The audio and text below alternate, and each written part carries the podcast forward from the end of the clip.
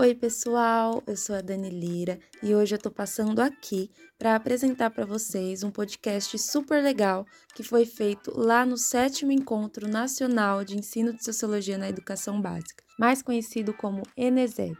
Esse podcast foi feito a partir de uma oficina pedagógica organizada pelo professor Tiago, Gabriel, a Maria Inês e por mim onde a gente trouxe os podcasts sociológicos como possíveis instrumentos para o ensino das juventudes a partir da teoria histórico-cultural.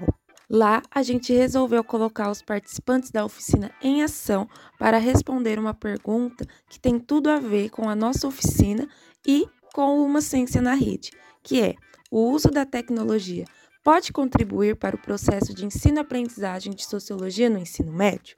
Ficou curioso para saber o que os participantes da oficina responderam? Então pega a sua rede, porque está no ar mais um episódio do Uma Ciência na Rede.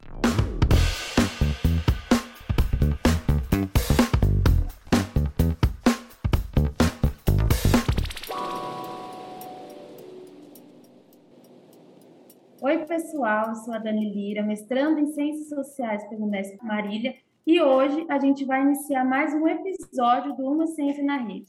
A gente está aqui no Eneseb, colocando o Eneseb em ação e chamando os participantes da oficina Podcast Sociológico, que foi organizada por mim, pelo Tiago Dumont, pela Maria Inês e pelo Gabriel Lopes, com o objetivo de discutir se o uso da tecnologia pode contribuir para o processo de ensino-aprendizagem e se isso também ajuda e possibilita um diálogo mais estreito com as juventudes.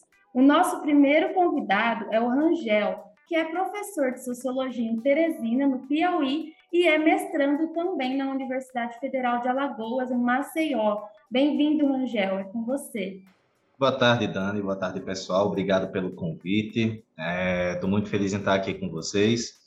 E falar de tecnologia é, combinada com a educação é um tema que está mais recorrente ainda nesse contexto de pandemia, né? A gente está precisando fazer uso da tecnologia, querendo ou não, então quem não utilizava está precisando se virar nos 30 para poder pensar nas alternativas, para poder pensar nas possibilidades de uso. A tecnologia, como qualquer ferramenta na, na concepção do, de qualquer professor, é, é sempre bem-vinda. Qualquer ferramenta que possa auxiliar no processo pedagógico, no processo de ensino-aprendizagem, vai ser sempre bem-vindo. Não única exclusivamente a tecnologia em si, mas qualquer outro recurso, a história em quadrinho, é, a arte, a música e tudo mais. Eu acho que o ponto central, o ponto principal desse, do uso da tecnologia vai ser a, a criatividade por parte do professor como ele vai utilizar essa tecnologia, como é que ele vai conseguir envolver as juventudes do ensino médio no processo de aprendizagem.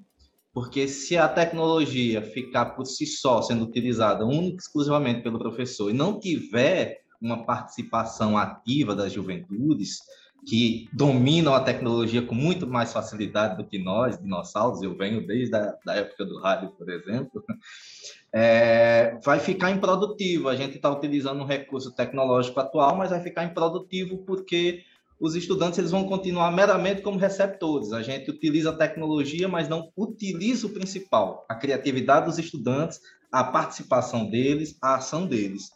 É, e principalmente uma outra coisa que é fulcral, a tecnologia ela não deve ser usada, a tecnologia ou qualquer outro recurso não deve ser utilizado para substituir a metodologia do professor, mas como uma ferramenta a mais, é um, um complemento para lhe ajudar a construir novas percepções de ensino, novas percepções de aprendizagem e envolver a participação desses estudantes. Muito obrigada, Rangel. Agora é a vez da Nilda, Nilda Rodrigues de Souza, professora de Sociologia da Rede Estadual em Londrina, no Paraná, e doutora pelo Nesca Araraquara. Oi, Nilda, pode vir aqui falar com a gente. Olá, boa tarde a todos e todas. É um imenso prazer estar aqui. É, sou formada pela Universidade Estadual de Londrina e há nove anos eu atuo na rede estadual de ensino é, concordo com o professor, não pode ter, não é só o recurso, né? Você tem que fazer com que esse recurso faça o processo de interação. E com a pandemia, como eu trabalho numa comunidade que é carente, né? Ai, ai, ai, as coisas pegaram. Então, assim, os alunos, eu, minhas salas são lotadas, né? Assim, a lista de presença. Eu tenho 45, mas participam realmente na plataforma do Classroom, são, são 5, 6 de 45.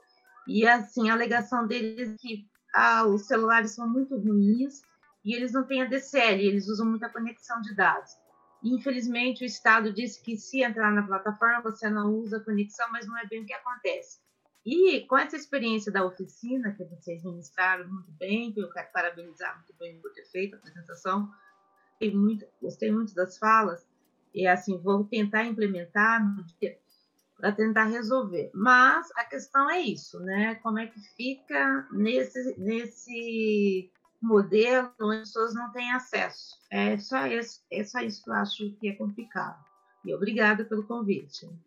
Hilda, a sua, é, seu apontamento é essencial na discussão né, sobre a utilização das tecnologias no ensino. Então, é, é uma questão aí que a gente tem que cada vez mais é, virar os olhos, né? Agora a gente vai chamar a Letícia Araújo da Silveira para falar com a gente. Ela é professora da rede estadual de Maracanaú, na regi região metropolitana de Fortaleza, no Ceará.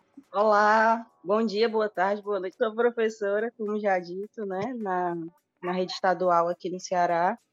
E a minha experiência é, enquanto, enquanto professora, né, enquanto educadora e interrelacionada aí com a, com a comunicação, é bem longa, assim, né? Eu comecei com, com Mais Educação, que era um projeto que muito, muito desenvolvido nas escolas fundamentais, e é, fui trabalhar com jornal escolar mesmo, sendo da área de sociologia, né? Essa hora, essa hora que os jornalistas ficam com raiva de mim, mas fui trabalhar com, né, com jornal escolar, a gente fazia diversas produções de vídeo, de, enfim, de, do jornal escrito também, né, diagramação, produção de textos. Então, eu já comecei é, essa minha área né, de educadora já, já interlaçando com a comunicação.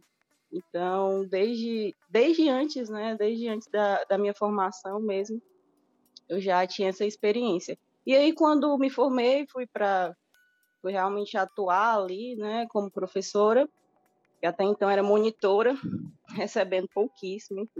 E aí, quando fui realmente atuar como professora né, no ensino médio, também fui trazendo, e aí até já relatei aqui um pouco na escrita, no chat, sobre a experiência de pedir para que os alunos produzam produzissem vídeos sobre gênero, sexualidade, né, temática que faz parte, principalmente do terceiro ano, onde a gente tem essa temática mais ali no currículo, mas que eu trouxe também para o primeiro, para o segundo ano.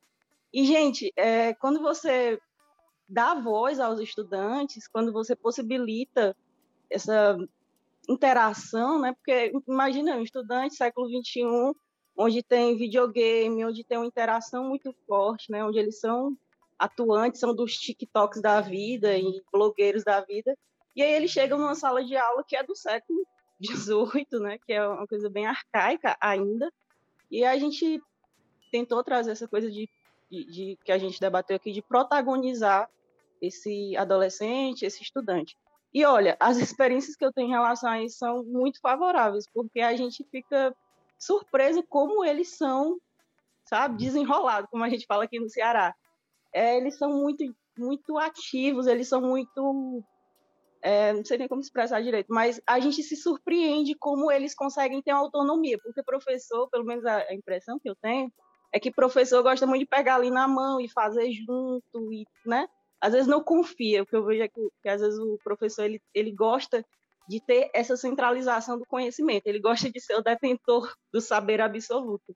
Mas quando a gente dá essa voz para os estudantes, quando a gente possibilita essa interação maior, é fantástico. E assim, foi muito bom. Eles postaram no Instagram, postaram em diversas redes sociais, no Facebook também, enfim.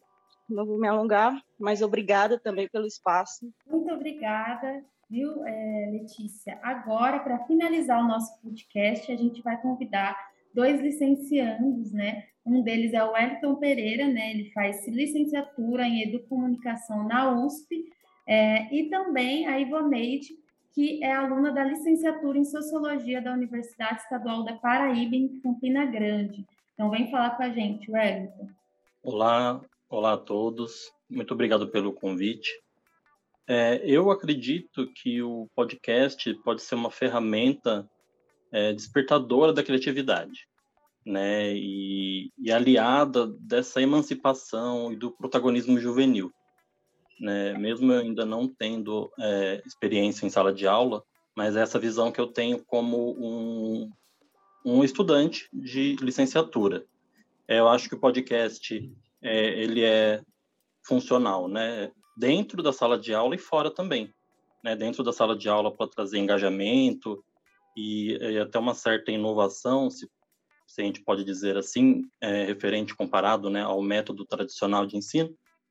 E, e fora da sala de aula através de atividades, né, complementares e que vai fazer aí com que os nossos jovens é, tenham essa ampliação, essa visão é, de mundo ampliada. Olá, agradeço é, o convite e assim, eu acho que a tecnologia ela vem somente para aprimorar a questão da educação, porque proporciona vários caminhos é, para o ensino-aprendizagem dos alunos através dessas novas metodologias. E assim, para mim, que sou é, estudante do curso de Sociologia, no período passado, a gente teve a construção de um podcast. E o que é, eu notei é que houve maior entrosamento entre os alunos. Porque, assim, você fica naquela questão, você é meio tímido, não quer participar das coisas, mas houve uma interação maior. E, assim, a gente vai conhecendo o outro, mesmo nesse período de pandemia que estamos afastados. Mas é, eu achei muito interessante. E essa oficina que a qual eu participei hoje, que foi a, a respeito de podcast, eu achei maravilhosa. Só tenho a agradecer. Bom, pessoal, esse foi mais um episódio do podcast Uma Ciência na Rede e os nossos convidados trouxeram reflexões muito importantes sobre o uso da tecnologia na sala de aula, as suas potencialidades, limitações é, e também a necessidade de a gente utilizá-las de forma crítica. A gente agradece muito ao Eneseb, aos participantes que toparam falar com a gente e conversar aqui e a quem nos escutou até agora. Muito obrigada e até a próxima.